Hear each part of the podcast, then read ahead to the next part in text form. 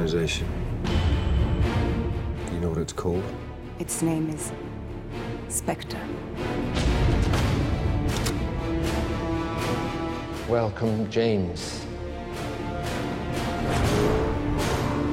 You interfered in my world. I destroyed yours.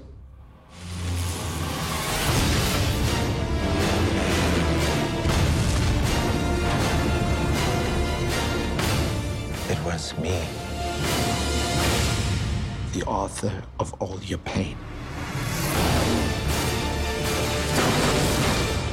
Why did you come?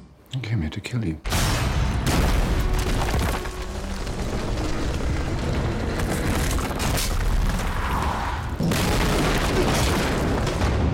And I thought you came here to die.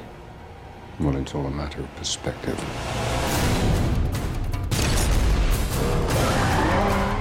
If you don't leave now, we'll die together. Mr. Bond. James Bond.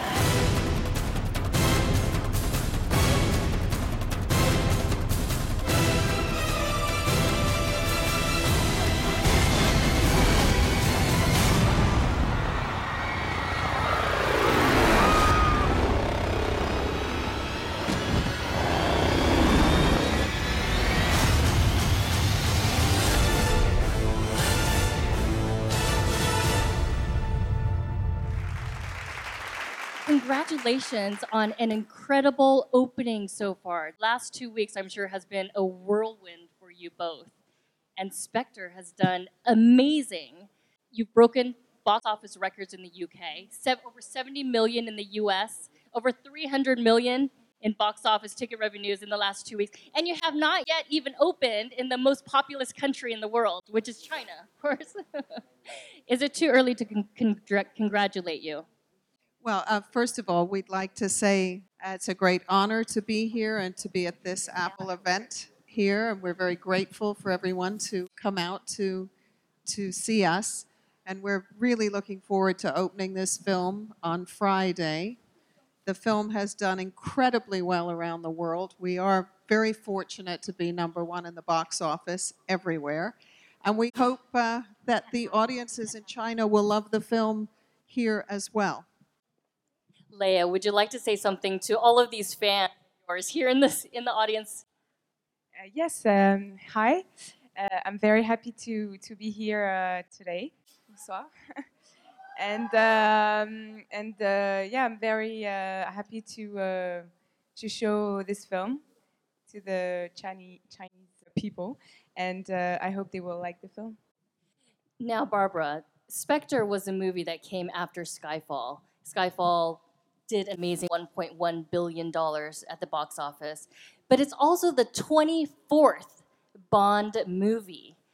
How do you keep it fresh? I mean, obviously, you have some very remarkably talented actors and actresses, but aside from that, how do you keep this franchise so fresh with a movie like Spectre? Well, we're very pleased that uh, the, all of the James Bond films will be shown here now uh, in China. And uh, the first one that we came to was Casino Royale, which we brought, which was the introduction of Daniel Craig. And uh, I think he's been an amazing James Bond. He's really been very, very special uh, for us. And um, this is his fourth film. So, with each film, we just try to come up with a really good story and uh, a big romance, which Daniel has with the beautiful Léa Seydoux, who's a very strong, powerful woman, and she's very much his equal. We have a lot of action, fantastic locations in Mexico, a big action sequence there, and Rome, and Austria, and Morocco, and also in London. So we have a lot of action, a lot of excitement, a lot of romance, and some humor. I think we, we have everything in Spectre that you could want from a James Bond action film. It's truly got something for everybody. now, Léa, you are a very you're an award-winning actress, very talented, and now you're part of that list of very coveted actresses who are Bond girls. Um, how do you feel about being a part of that list?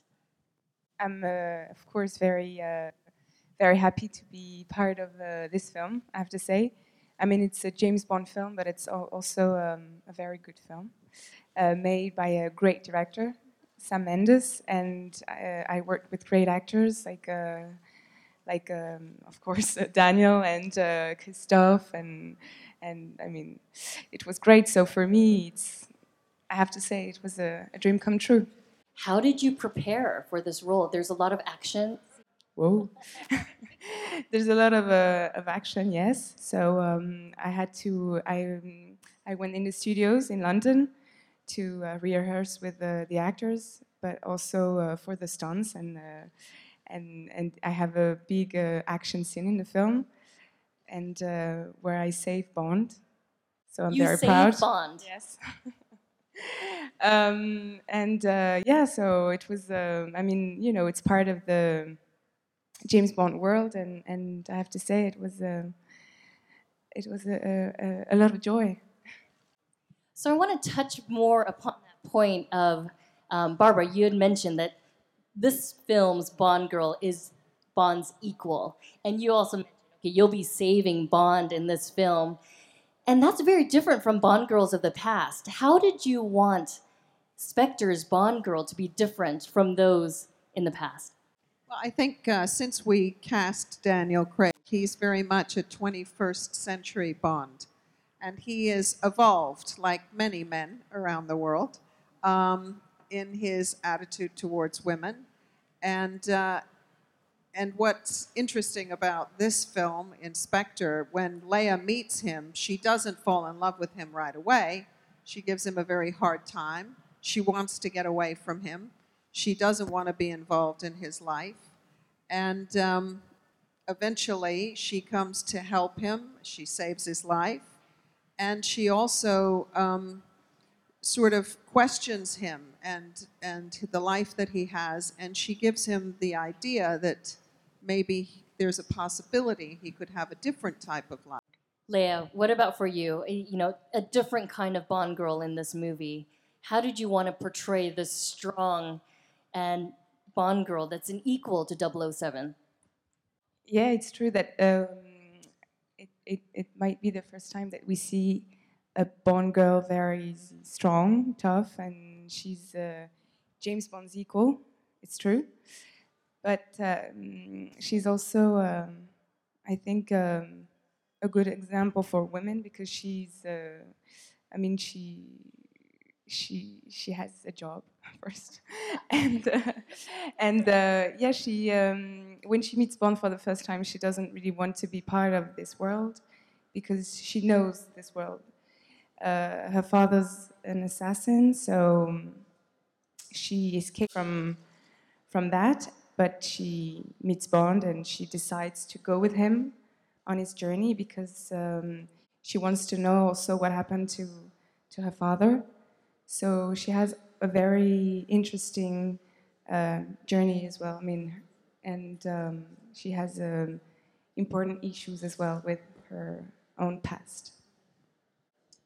Now, Barbara, your name is almost synonymous with Bond, your last name, Broccoli. Your father pretty much started this franchise, and 20 years ago, you took it over with your partner, Michael Wilson. What was it like growing up Bond?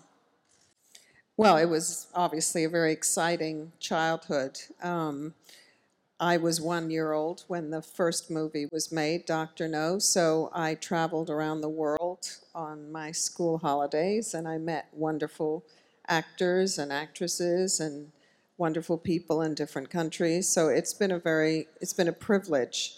And uh, Michael and I both learned from our father uh, the passion of making films. And um, he had a great passion for James Bond, and it's something that Michael and I have inherited. And uh, we're very proud of the work that came before us and the work that we've been doing with all these wonderful people.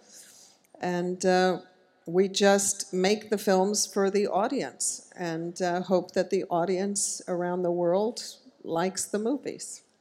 今天晚上来了很多观众来听今天的采访，所以我想给你们一个机会来提问。啊，um, All right, we have a very vocal uh, audience member here. Yeah, I'm your huge fan. Um, to be honest, I have no question want to ask you. Um, can I get your autograph and may I take a photo with you? and now, I think you have to get it get in line for that one 你肯定要对， 你肯定要排队之后，他们今天今天确实没时间。我们还有一个提问吗？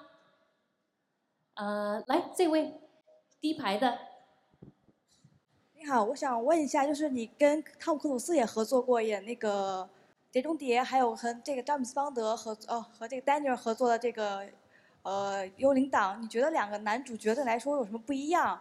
和英国和美国的两个演员，你觉得风合作风格有什么不同？更喜欢哪一位？ Uh, so uh, yeah, I, I, I played in the Mission Impossible. It was uh, very interesting because I learned also um, some action. And uh, Tom Cruise is a great actor as well, so it was uh, a lot of fun. But this time um, it was something else. I mean, I, it's it's difficult to compare the the, the two films, but. Um, but I mean, um, yeah, we can say that in a way that you have uh, Tom Cruise, who's uh, American, an American uh, hero, and we have James Bond, who's very different and uh, and British, and and it was um, great to be part of uh, both films. I think you're a lucky girl. I was going to say the exact same thing. You're very lucky. well, obviously, you have a lot of talent. They are lucky too. Absolutely. There's a lady back there. Yes, right there. My question is for Leo, and first I want to say that it's a great pleasure to meet you here tonight. And I wonder, I want to ask you, uh, do you think that a villain or a villainess can both be charming and be evil at the same time? At the same time, because you played a villainess in Mission Impossible, and you have worked with uh, Christopher Waltz in, in in this Bond movie, and he is a man that particularly shines when he plays a bad guy. So I want to ask you that do you think that the villain or villainess can both be charming and evil at the same time? So, can a villainous character be charming? That's your question? Can a villain be charming? Uh, I think that charm is talent. 好吧，这一个问题在这边。 Uh, yeah, my question is simple. Uh, which one is more handsome, uh, James Bond or Tom Cruise? Ah, it's um, they're different. Um, I mean, um they're different, uh, but uh, I have to say that uh, sorry. yeah, I have a love affair in uh, in this film with uh, Daniel, and uh, not in uh, not in Mission Impossible. It was not the case. So it was. I'm I'm a lucky girl. Now I have a question for Barbara. You know, I think a lot of people will be very surprised that what's behind this very male type of film is is a woman. Um, and of course, the movie industry is also very dominated by men. Um, and you are a very prominent figure in the movie industry. And as a woman, I'm sure you've encountered some difficulties. Can you comment on that as being a woman in the Hollywood industry? Well, I'm very lucky because I was raised by a father who taught me to be strong and that I could do anything and uh, encouraged me. And my brother also is a big support. So um, it's been a lot easier for me than for most people. But I think women need a voice in the movies. And um, I try to encourage as many women as as I know in the business, to keep working in the film business because women are half of the audience, half of society, so they, they should be more involved in in cinema. 最后一个问题。Uh, this this question is for Miss Broccoli. Uh, first, congratulations on your record-breaking box office in UK. But this question is: you have to keep James Bond involving while keep some essential elements. Uh, it is reported that Daniel Craig. This would be his last Bond film. If for the future Bond film, what uh, characteristics will you put inside James Bond, and who might be the ideal actor for you to How did I know someone was going to ask that question? Well, the ideal actor for James Bond is Daniel Craig. And uh, I'm not ready to let him go. so I'm going to try and hang on to him as long as possible. And I heard you picked him four movies ago. You picked him. You were the one that discovered it and found it. What What did you see in Daniel Craig? Well, Daniel um, was a very accomplished actor in, in England, but he wasn't, he didn't take roles to make him very famous. He took different character roles, and each time he played a character, he became so absorbed in that character that you couldn't tell it was him. So he'd been around a long time, and I thought he had tremendous charisma, wonderful acting ability, very sexy, very handsome. And I thought he would be perfect. And Michael, my brother, and I both agreed. And uh, we were very lucky that we persuaded him to say yes. I hope you could persuade him to say yes once again. Me too. 所以，因为我们今天嘉宾的时间也有限，我们今天的采访就到这儿。Um, thank you, Barbara. Thank you, Leah, so much for being here today. 谢谢大家。 Thank you. Thank you.